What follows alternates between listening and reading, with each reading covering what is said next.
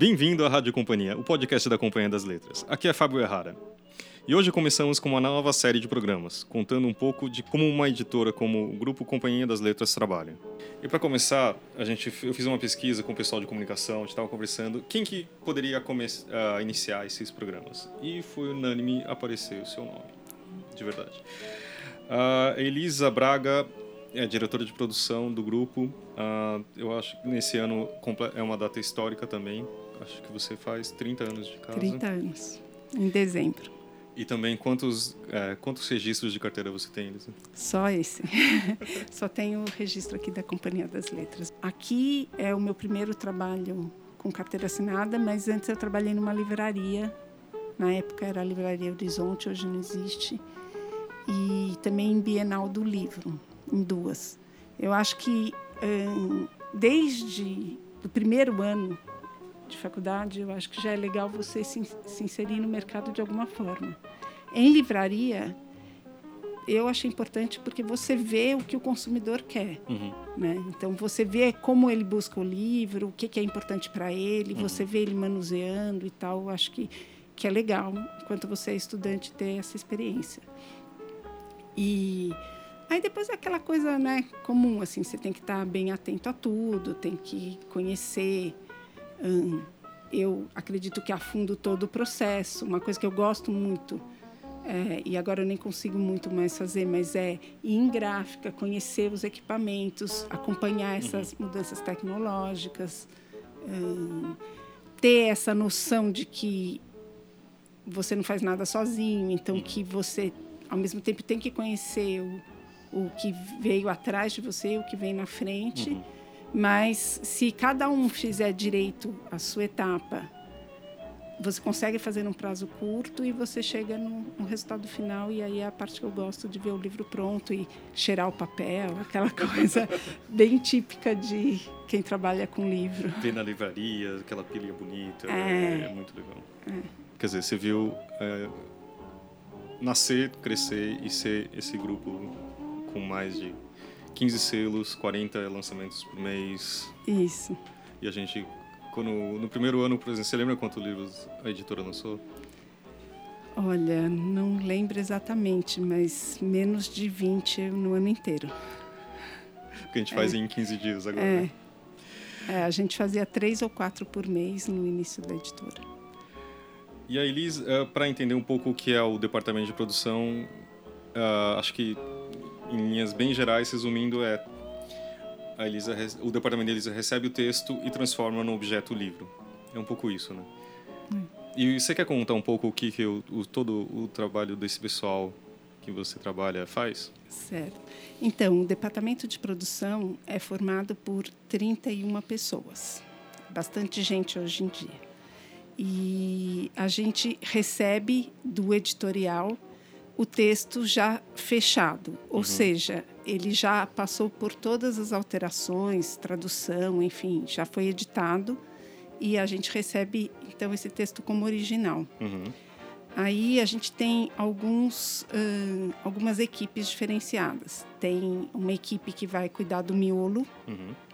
e aí manda uh, para diagramação terceirizada ah, e manda depois para as revisões, que também são terceirizadas. Tem a equipe que cuida da capa. E quantas revisões a gente faz? A gente faz duas revisões uhum. uh, com leitura e uma sem leitura. A terceira prova é sem leitura. Uhum. Depois tem a equipe que cuida da capa e do caderno de fotos. Uhum. Uh, a, essa capa ela é brifada pelos editores, juntamente com o diretor de arte ou ao seu. Uhum. E a gente também encomenda para freelancers ou a, agora a gente tem feito mais a, a, capas aqui internamente. Uhum. E a gente tem um departamento que cuida das, da iconografia, né? Então, quando precisa de qualquer tipo de imagem, ou, ou na capa ou no miolo, uhum. esse departamento pesquisa, depois compra os direitos de reprodução dessas imagens. Temos também uh, um departamento que compra papel, cuida do estoque do papel, controla esse estoque e cuida do serviço de impressão e acabamento dos livros. Tá, só para deixar claro, a gente não, não tem a companhia não tem uma gráfica, é isso? Não, a, a companhia das letras não tem uma gráfica. Eu acredito que quase nenhuma editora no Brasil tenha gráfica. Uhum. gráfica, eu acho que deve ser um problemão ter, porque é, é uma outra empresa, é bem complicado, tal. então a gente também depende desses fornecedores para uhum. impressão.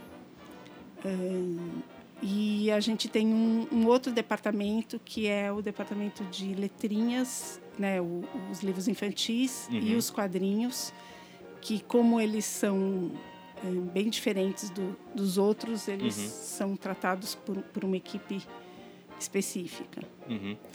Uh, aqui vou, vou, entrar com algumas várias dúvidas que a gente ouve em redes sociais e a gente tentou compilar um pouco. Uh, por exemplo, como que a gente escolhe uma capa? Porque, por exemplo, porque ele uh, segue uma linha determinada? Quem que decide qual a cara que ela vai ter, por exemplo? Você, acho que você falou um pouquinho, mas acho que poderia é. entrar um pouco mais nisso. Então, assim, existe um primeiro briefing do editor uhum. e, e existe uma reunião de briefings essa parte até depois eu sugiro que você entreviste o Alceu, que claro, ele vai falar melhor, né, uhum. o diretor de arte. Mas assim, ele tem um leque de mais de 50 artistas gráficos uhum. e aí ele escolhe de acordo com o estilo, de acordo uhum. com o que a gente está pensando para aquele livro. Uhum. Porque também é uma outra característica. Desde o começo da editora, sempre a ideia foi, mesmo, mesmo sendo um livro traduzido, fazer uma capa própria também, né? Sim, é, a gente sempre prefere fazer uma capa nossa, brasileira, uhum. com, com artistas brasileiros. Eventualmente a gente usa a capa de fora, mas assim, na maioria das vezes... Mas são exceções. É, é, a capa é feita aqui. E o projeto gráfico também uhum. eventualmente tem um projeto diferenciado. Uhum. Que seria o miolo do livro, né? É. O miolo do livro, a gente tem alguns padrões. Uhum. Então, por exemplo, a gente tem do, dois modelos para ficção e dois modelos para não ficção. Dois por quê? Porque tem um modelo com o tamanho da letra, né, o corpo uhum. maior, para livros com poucas páginas, uhum. e o modelo com um corpo um pouco menor para livros muito grandes. E a gente segue muito esses, esses modelos, para cada uhum. selo tem um, mas às vezes, e cada vez mais, a gente precisa de um projeto gráfico especial no miolo. Uhum. Às vezes porque ele tem muitos boxes, que a gente chama, ou uhum. mapas, ou coisas assim, ou ilustrações ao longo do livro, não em uhum. caderno. Outras vezes porque a gente quer que ele tenha duas cores, então a gente quer uma coisa diferenciada. Uhum. Às vezes o público pede isso, então cada vez mais os livros infantis, os infantis sempre foram, mas os juvenis, uhum. Eles precisam né, de um projeto gráfico especial. Uhum. Só curiosidade, é, se você quiser saber exatamente que fonte está sendo usado no livro, onde ele foi impresso e quem fez a diagramação, tem uma, um uma, um caixinha de texto na última página do livro é, chamado colofon. Essa caixinha se chama colofon. Ali a gente coloca tudo isso que você falou, mais a data da impressão. Uhum. E outra coisa que eu acho que é bem interessante, por que, que nossos livros não são de página, o seu papel não é branco? Então, essa é uma história legal porque foi a Companhia das Letras, hum, já não sei, acho que uns mais de 25 anos, uhum que desenvolveu, junto a Suzano, um papel off-white. Esse papel creme, ele é muito melhor para ler porque o contraste da letra preta com fundo branco uhum. é muito maior do que o contraste da letra pre preta com um fundo creme. Uhum. Então você consegue ler por mais tempo. Uh, a gente tinha uh, sabia né, da existência desse papel porque uhum. no exterior é, eles já usavam esse papel há bastante tempo. E aí a gente pediu que fosse fabricado aqui no Brasil. E esse papel da Suzano teve o nome de pólen, tem o nome de pólen. E o que a gente ainda quer e não conseguiu por uma questão da, do tamanho da fibra uhum. de celulose brasileira, de pinheiro, é o papel com um book maior, ou seja, ele tem as fibras um pouco mais estufadinhas assim uhum. e aí a gente tem um livro que ele parece grosso mas na hora que você pega ele é é mais leve, leve né? É, uhum. ele é mais leve. Então a gente tem hoje em dia o papel Pollen Soft, que é que não tem um book alto, e o papel Pollen Bold, que tem um book que é mais alto, o papel é até mais rústico e tudo. Mas ainda não temos um book igual ao que tem no exterior, por uma questão mesmo técnica que com essa fibra não dá para fazer. Da onde a árvore é feito o é, nosso, é. nosso papel, a celulose depois o papel. Exatamente. Uhum. Então, assim, a gente provavelmente não vai ter. Só se eles conseguirem alguma é, uhum. questão química, alguma uhum. coisa assim. Pra... É que também, assim, só para também esclarecer, uh, os nossos... O, eu acho que agora é 100% do nosso, da nossa celulose do papel é controlada, quer dizer, ele tem um controle rígido, quer dizer, é. são todas feitas, você pode explicar um É, o FSC, a gente tem o selo uh, de qualidade e controle uh, do manejo sustentável das florestas. Uhum. Isso também é uma história legal, porque foi o José Saramago que pediu um papel ecologicamente correto. Uhum. Ah, também não sei exatamente quantos anos, mas acho que mais de 10, assim. É, por, aí, aí, né? Foi, foi. Acho que é por aí, por aí. né, Fábio? E então a gente buscou aqui dentro e a Suzano estava começando a colocar, ia começar a colocar no mercado e a gente pediu, então eles começaram com a gente. A gente também foi atrás da, da empresa aqui no Brasil, uhum. da agência que controla isso, uhum. que chama Imaflora. Uhum. E então nós fomos os primeiros a, a ter o selo FSC em livro se eu não me engano da história que eu lembro, é o livro As Intermitências da Morte. Isso. E o José Saramago estava vindo para o Brasil. Isso. Eu tenho até uma cópia. E acho que o primeiro livro que foi assim, a gente não conseguia fazer no papel off-white. Ele foi feito no papel branco, se Exatamente, não me engano, na primeira é. tiragem. É. Depois a gente mudou tudo. É, eu nem lembrava disso, mas foi isso mesmo. A gente fez a primeira edição em papel branco. Uhum.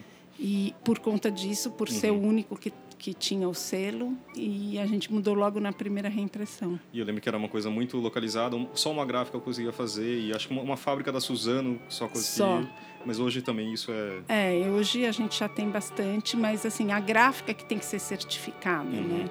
Só se o papel passa por nós, que não é o caso, que a gente então, não é que a Companhia das Letras é certificada, uhum. é a fábrica de papel e a gráfica. A cadeia de custódia toda tem que ser certificada. Quer dizer, eu vou falar assim de um jeito bem tosco, mas a gente não pega uma arvorezinha ali no meio do mato e corta para fazer livro. Quer dizer, a gente tem todo um processo muito bem controlado, sabe? Com toda. Quer dizer, quando você fala custódia, quer dizer, é, a gente, as árvores são plantadas, são todo em, em Quer dizer, é tudo um processo ecologicamente muito correto. É, ecologicamente e socialmente correto, correto. porque também a gente cuida, né? Assim, é, se, se tem mão de obra tem que ser a mão de obra correta. Correta, hum, uhum. tem o, selo. Se não tem, não tem o selo. Tá. E só para juntar também, assim, a, eu sei que a escolha do papel off-white, junto com a fonte, quando foi escolhido também, quer dizer, tudo é pensado para a facilidade da leitura e para as pessoas lerem de uma forma muito mais fácil, né? Também acho que a Minion é uma da, das fontes que a gente usa e também ela é incrível para você ler pelo desenho dela, pelas artes. É, etc. a gente sempre foi muito preocupado com todos os aspectos do objeto livre, uhum. né? E a, a legibilidade é, eu considero, uma das, das principais preocupações. Então, a gente pensa na entreletra, na entrelinha, no tamanho da letra, que é o corpo, na margem que você tem da mancha de texto. Por exemplo, a margem é uma coisa que hum, se eu lembro que aprendi isso na faculdade, assim, você uhum. tem que ter um espaço para pôr o dedão para segurar e não ficar uhum. uh, em cima do texto, né? Tem outro projeto que eu lembro bastante, que acho que é um bom exemplo disso, são a nossa coleção de bolso, que é a companhia de bolso, que muita gente acha engraçado que não cabe no bolso. Mas é, que a ideia sempre foi também, eu, eu, lembro que a gente fez uma infinidade de testes, eu acompanhei um pouco esse processo que se, se, uh, se chefiou na época, e eu lembro que assim, quanto menor fazia, não, não tinha esse espaço para o dedo, a gente não, chegou numa margem que é. fosse adequada, o corpo não fosse adequado. E esse projeto eu acho que foi muito interessante. Acho que você um pouco... É. Então, esse projeto eu acho que foi realmente desafiador, porque você tem, por um lado, que fazer um livro barato, né? Uhum. É um livro econômico, uma edição econômica de bolso, mas por outro lado a gente não queria deixar esses aspectos de legibilidade, uhum. de uma capa bonita e pensada, uhum. de um papel creme, né? Isso é mais caro. Uhum. Né? Hoje em dia até por conta do mercado ter aceito bem o papel creme, hoje ele é bem pouco diferente, o preço é bem pouco diferente do papel branco, mas naquela época já era, era um pouco maior. Uhum. E, e, a gente fez aí uma ginástica para conseguir contemplar tudo isso. Então a gente fez muitos testes né, de legibilidade, de fonte, para que fosse econômico, coubesse muito texto numa página, uhum. mas que tivesse um limite isso, né? E de qualidade. Tá, exato, e também pensando, por isso que ele é um pouquinho maior que os outros, isso. de bolso entre aspas, mas também pensado, por exemplo, ele, o fato de ele não ter orelha foi pensado também para que um objeto que fosse uh, ah, para um alcance maior, com um preço mais acessível. Né? É. Na época, isso também era um item que fazia muita diferença. Uhum. E, e a gente, quando você começa uma coleção assim, uma série assim, você tem que pensar no livro com poucas páginas, no livro com muitas páginas, né? em todas as possibilidades que de título que vai entrar nessa coleção. Então, a gente uh, estipula algumas características. Uhum. Por exemplo, uh, sem orelha. Uhum. Eventualmente, a gente até conseguiria colocar um, alguma coisa a mais, mas não em todos os títulos. Então é uhum. é importante que todos tenham a mesma cara. E acho que outro toque interessante é que assim as capas é, elas são feitas pelo Jeff Fisher, isso. que é um australiano que acho que vive na França, se não me engano ainda. É isso mesmo. E ele faz todas as capas à mão, é uma pintura. Então acho que é, é. é um toque também interessante de como a editora trabalha, mesmo um projeto que teoricamente para ser barato, mas de qualquer jeito com muito muito É, eu acho que o cuidado. fazer à mão, assim, demonstra isso, esse cuidado, né? Então, a, o fato dele fazer a ilustração à mão, de fazer o lettering, né, as uhum. letras uhum. do título tal, já instiga essa, uhum. essa questão. Yeah, é, eu acho e só uma outra acho que dúvida que as pessoas perguntam assim que vem muito por que, que não, a gente não usa papel jornal nos, nos, livros o papel jornal ele é sempre importado não existe fabricação nacional de papel jornal o papel jornal ele tem uma durabilidade muito pequena uhum. e a gente faz livro para durar décadas né uhum. por isso também que a gente não usa a gente usou só numa série pequena de que chamava edição econômica mas assim a gente não usa papel uh, que ele é creme, mas que ele tem muita massa ácida, vamos dizer assim. Uhum. Ele tem muita, muita química nele. Esse papel é comprovado que ele vai durar sete anos. Então isso a gente não usa. Uhum. Né? É também um papel importado. Ele, vamos dizer que ele seja um pouco mais bonito do que o jornal, né? Claro. Mas ele é, ele tem um pouco mais de qualidade do que o jornal, mas não, não, não vale a pena você usar um papel que vai ser consumido pelo tempo muito rapidamente. Muito né? rapidamente. Na verdade, esse é o nosso, os nossos livros é. a gente faz para é. dar para os nossos filhos, sabe? É, então, mesmo para o bolso, a gente não quis um papel que, que tivesse pouca durabilidade.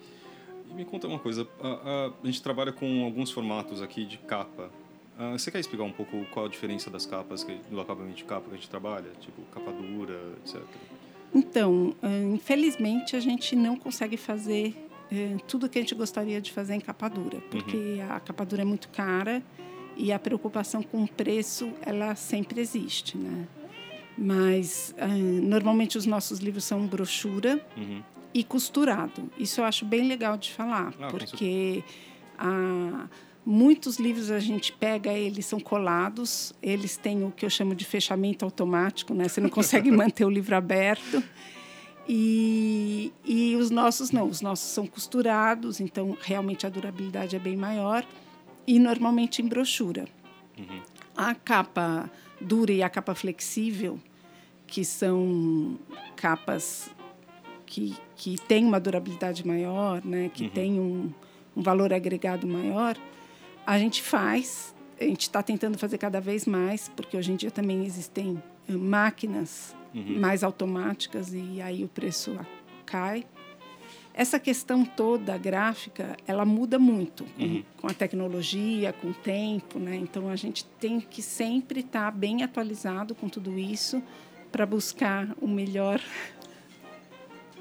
E tocando o celular. Eu queria comentar também uma outra coisa, apesar de eu trabalhar num departamento hoje, quer dizer, hoje eu trabalho num departamento que, que de novos negócios, que passa por outras mídias, falar também ah, de como o papel ele prevalece e também e a tecnologia também no papel e na produção do papel muda muito, né? Ah, cada vez você tem mais qualidade, por exemplo, ah, quando a Elisa comentou dos livros colados, é fácil. Se você for na livraria, você olhar ele de lado, ele parece que é um bloquinho de notas, assim, sabe? Tudo igual. E quando você vê um, um costurado, quer dizer, é, vai ter vários gominhos que a gente chama de caderno. Isso. E eles são costurados por quê? Porque esses colados você abre, quando a Elisa fala fechamento automático, é isso, né? O livro tende a fechar. Ele e quando não para aberto em cima da mesa, por exemplo. E quando você abre, você arrebenta ele, porque e é só cola que, que, que se junta a ele, e aí as páginas começam a cair. Acho que todo mundo já passou por isso. E hum. todos os nossos livros sempre... Sempre foram costurados. E, uh sempre pensando nessa durabilidade uh, que o livro tem que perdurar e etc. Né, que a gente sempre pensa. Uh, tem acho que uma outra dúvida a respeito do, do material é falam tem gente que fala que a nossa lombada é ao contrário. Hum. Que e isso é uma coisa uma dúvida assim por que, que vocês... é isso muita gente pergunta e questiona. A, a, nossa lombada ela tem um modelo francês, né? Um hum. modelo que hoje em dia se usa na Europa e não o americano. A leitura é de baixo para cima. Uhum. E aí, quando você coloca o livro deitado numa mesa, por exemplo, com a capa para cima, fica de ponta cabeça o, o título né, na uhum. lombada. Agora, eu acho muito mais fácil ler e, uhum. e melhor esse modelo. O modelo americano é o contrário.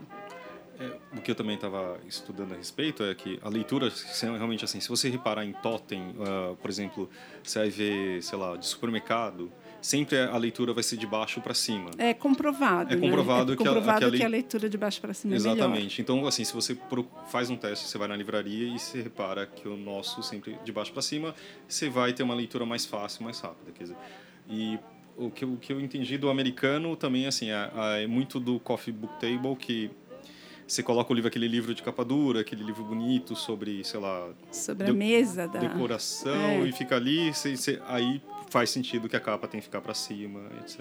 É, exatamente isso. Então, nada é porque... Gente... É, as pessoas, como compram livros, né, importados nacionais, ou mesmo aqui dentro tem editoras que usam o modelo uhum. americano, elas falam que ficam com dor no pescoço, porque tem que ficar virando, né, para ver na estante, procurando mas é, eu acho que a gente tem que manter o, não, com certeza. esse modelo. E principalmente porque o fato é, não é um motivo estético. É. Então, eu acho que tem uma, uma coisa importante. E outra coisa que acho que muita gente fica intrigado, o que, que, são esses logos da companhia, que acho que a gente tem acho 22 versões, eu não lembro de cabeça mais. É, a gente da Companhia das Letras tem umas 20 versões, 20 veículos diferentes. E, e agora, como temos né, uns 18 selos, a gente tem vários outros. Mas, mas na companhia, o que, que são aqueles? Então, essa parte eu não vivi, né? Porque quando eu entrei aqui, a editora já tinha um ano. Mas eu a, a questão, esses logos são do João Batista da Costa Aguiar uhum.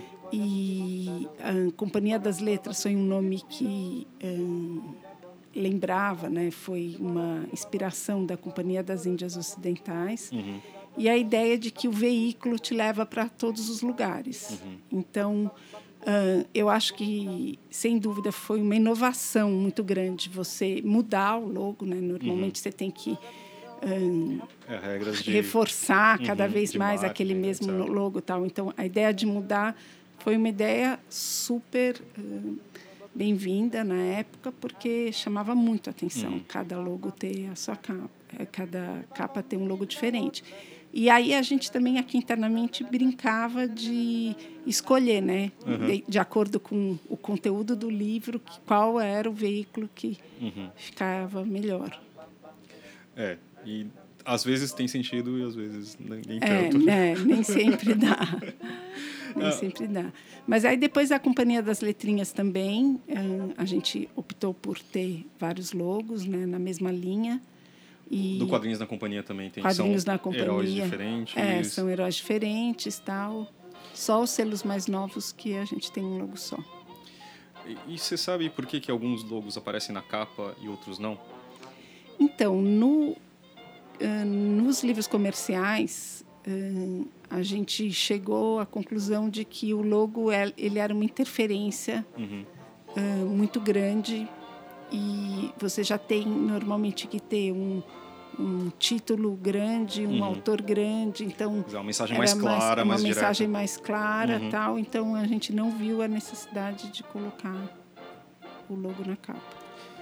E eu acho que assim, é, eu só um comentário, eu não sei se eu já comentei, mas eu já falei aqui que eu trabalho na editora faz 15 anos. Eu, e obviamente eu não comecei na área de e-book porque obviamente não existia. Ah, e mas aqui eu vi muito, vivi muito do que acho que a Você começou comigo, né?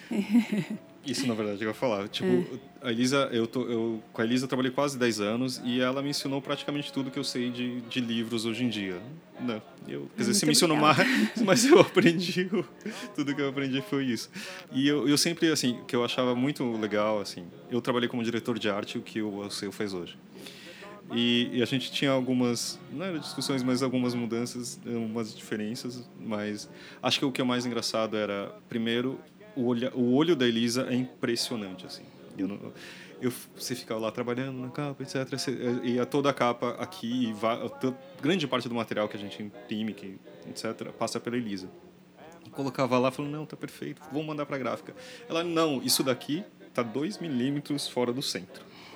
E era impressionante. E acho que, não sei, isso até hoje. É, as pessoas falam ainda, mas assim, eu cada vez mais me policio para não ficar só procurando erro, porque essa ahn, função minha, eh, eu tenho que ver o lado bom, as coisas bonitas, e a gente sempre faz, todo dia tem coisa bonita.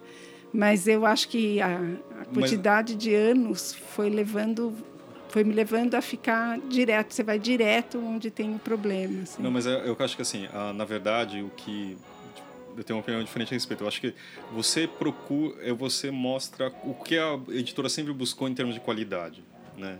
E quando você olha, isso eu acho que é, é o seu olhar é certeiro, assim, você olha e tem alguma coisa em desarmonia, entendeu? Não é que tudo tá bonito, mas alguma coisa. E realmente, assim, você olha e fala, "Não, nossa, realmente tá errado. Tá dois minutos para lá. Aí você vai, aí você arruma, aí você volta e faz o certo. É. Mas acho que mostra também o que eu queria dizer é que, por exemplo, tem histórias como. Lembra da história da formiguinha? Lembro. Você não quer contar isso? Acho que Conto, é muito. conto sim.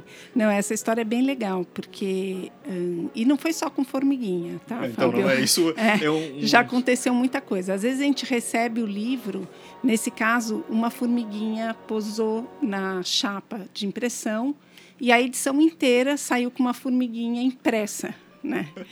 É, aí, quando eu vi aquilo, eu falei, gente, a gente vai ter que reimprimir. Mas o autor, por coincidência, estava aqui e tal, e a gente mostrou, e ele gostou, e ele falou: não, isso é, é sorte, vamos deixar a formiguinha aí, não vai incomodar e tal. Mas a gente, eu já vi livro com ah, mosca plastificada, eu já vi livro com um pedaço de parafuso no meio, eu já vi uma série de coisas. Eu acho até legal a gente entrar nisso para falar do que eventualmente acontece, né? E as pessoas têm dúvida. Por exemplo, cadernos repetidos, Uhum, ou uhum. uma falha de impressão, ou uma falha no refile do livro. Uhum. Isso eu, eu considero que faz parte de uma margem de erro Uhum. dentro do processo de produção.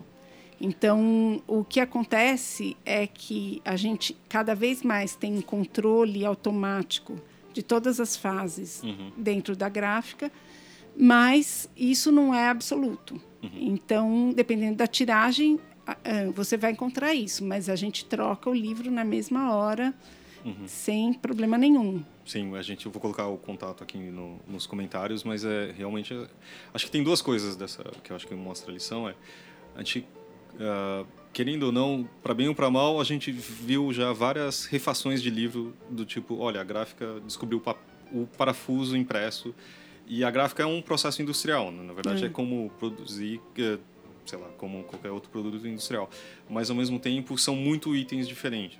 A gente produz, é, sei lá, uma indústria como de sabonete, você tem, sei lá, três tipos de sabonete. Aqui a gente tem 5.500 tipos hum. de produto, entre aspas, de títulos de livro.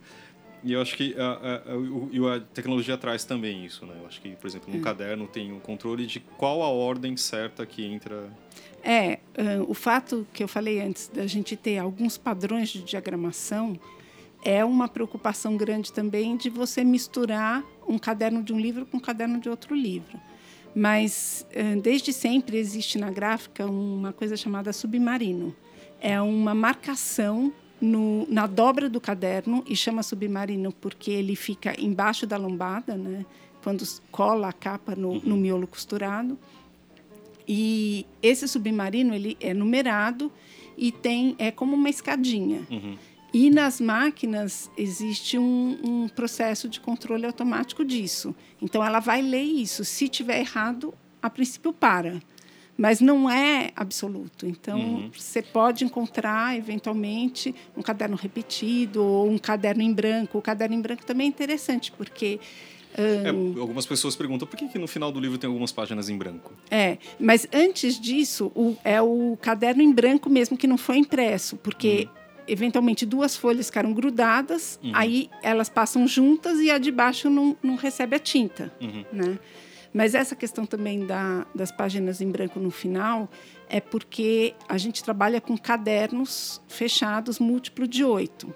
Uhum. Então, não tem como você ter um livro com página ímpar e nem um livro que você tenha, por exemplo, um, um, uma... Não divisíveis por oito. Não, exatamente. Então, a gente tem, eventualmente, que colocar duas páginas brancas no início e, e, duas no final, por exemplo, ou quatro no final. Então isso isso é comum, não tem problema.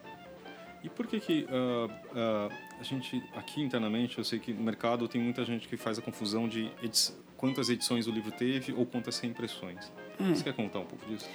É, isso é confuso mesmo porque os critérios variam de uhum. editora para editora.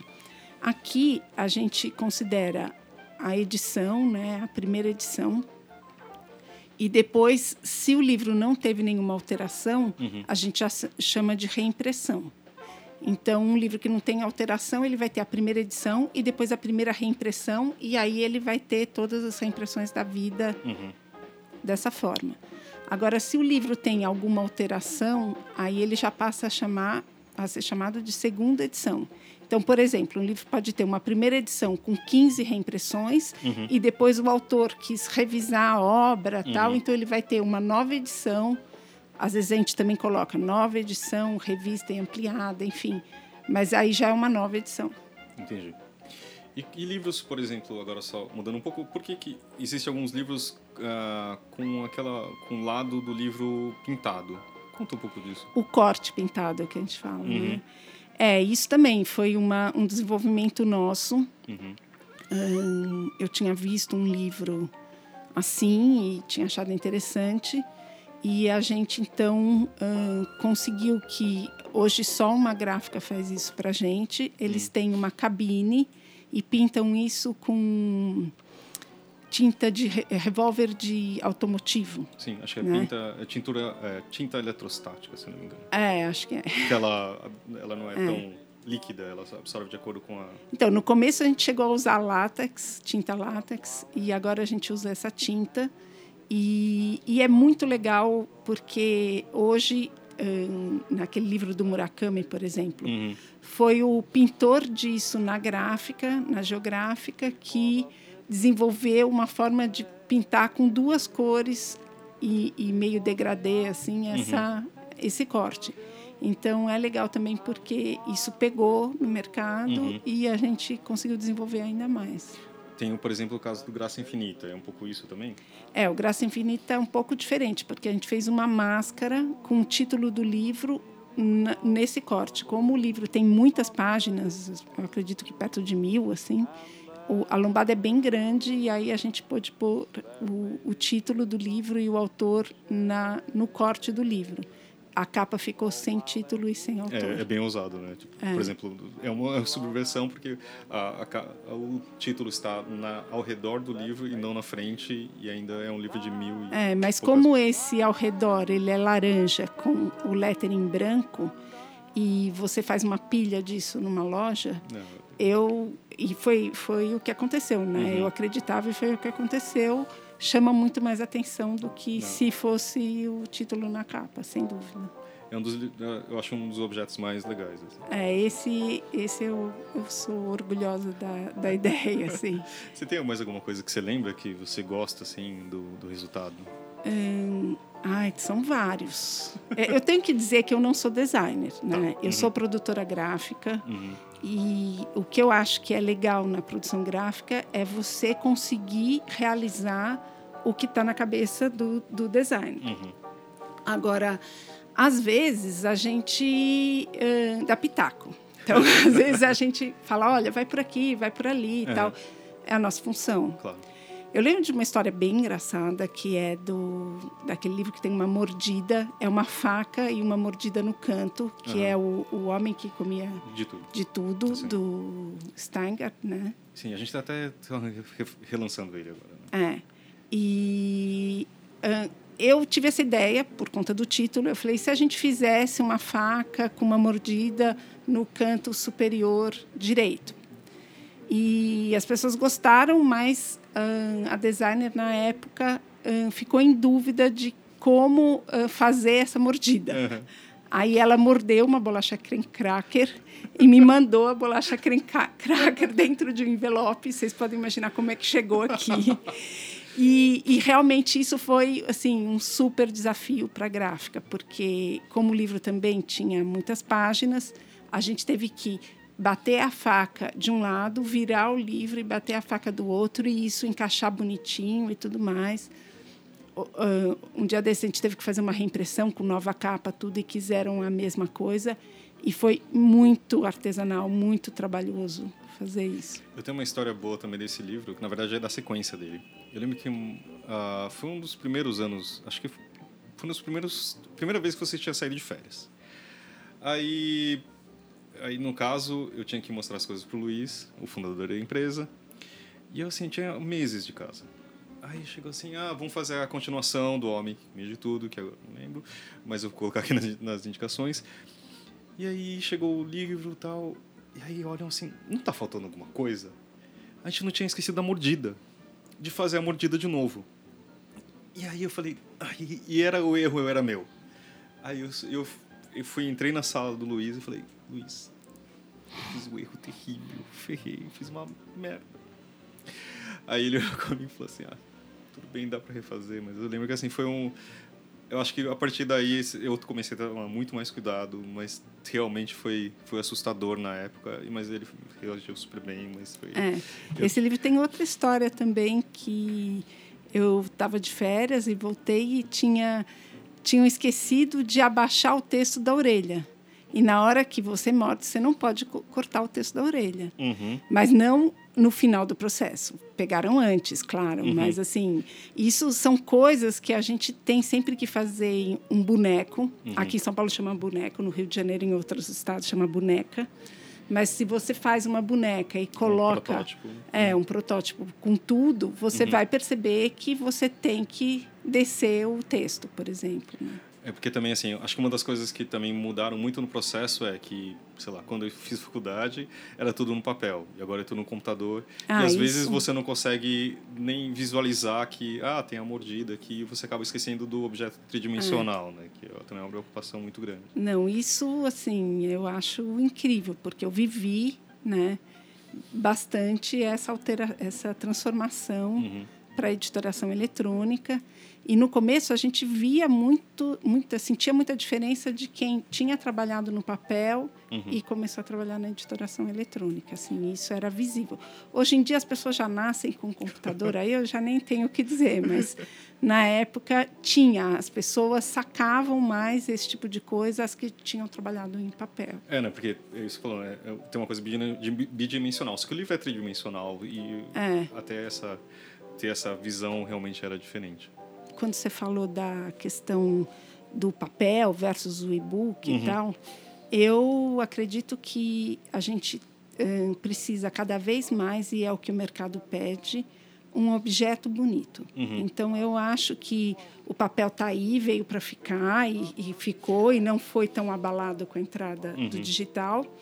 Mas eu acho que um, a gente precisa cada vez mais descobrir inovações e, e, questões gráficas que transformam isso num objeto que a pessoa queira ter, Sim. né? Concordo. Assim, para mim a visão do e-book ele é muito mais prático, quer dizer, na, o ato da compra de você ter o a, a começar a leitura muito mais rapidamente, etc.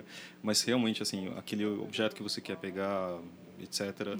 E hoje em dia eu acho que essa transformação é muito clara, mesmo na editora você consegue ver que os livros estão têm um quê disso, né? Muitos hum. deles têm uma capa dura, tem uh, inserções, tem papéis diferentes. É, eu acho que capa. existe uma retomada do artesanal também, né? Da, da valorização de, de, de coisas mais hum, assim, feitas artesanalmente, mais pensadas e tudo mais, é, em contrapartida a uma uma coisa muito industrializada. Então, acho que a gente tem espaço hoje em dia muito espaço para esse tipo de livro também. É porque eu acho que também a tecnologia, mesmo a tecnologia gráfica, ele, ele chegou e democratizou, né? É. Eu acho que a gente consegue fazer um livro muito mais rápido do que era antes. É. Quanto tempo a gente demora assim do processo inteiro que você comentou? Uh, a gente na produção, né? A partir do uhum. momento que chega na produção, de 45 dias a 90 dias, uhum. dependendo do tamanho do livro. E você imagina isso há 10 anos atrás, o processo ah, imagina. era assim, desses 45 dias, 20 dias é o que eu dou para a gráfica uhum. imprimir e acabar. Então, realmente, hoje a gente consegue fazer muito rapidamente. E sempre passando por todo esse controle de qualidade, texto, é. diagramação, etc. É, né? é o nosso uh, plano, assim, o nosso foco é fazer cada vez mais rápido, mas sem perder a qualidade. Né? Então, e barato. Mais acessível para o leitor conseguir também, para ter é. na prateleira dele. É, né? A preocupação do preço sempre presente também. Elisa, muito obrigado. Imagina, obrigado pelo seu a tempo. vocês. Muito obrigada. Obrigado, gente. Qualquer dúvida, é, qualquer sugestão, escreva para rádio.companhiadasletras.com.br. E acho que é isso. Semana sim, semana não, então por aqui. Valeu.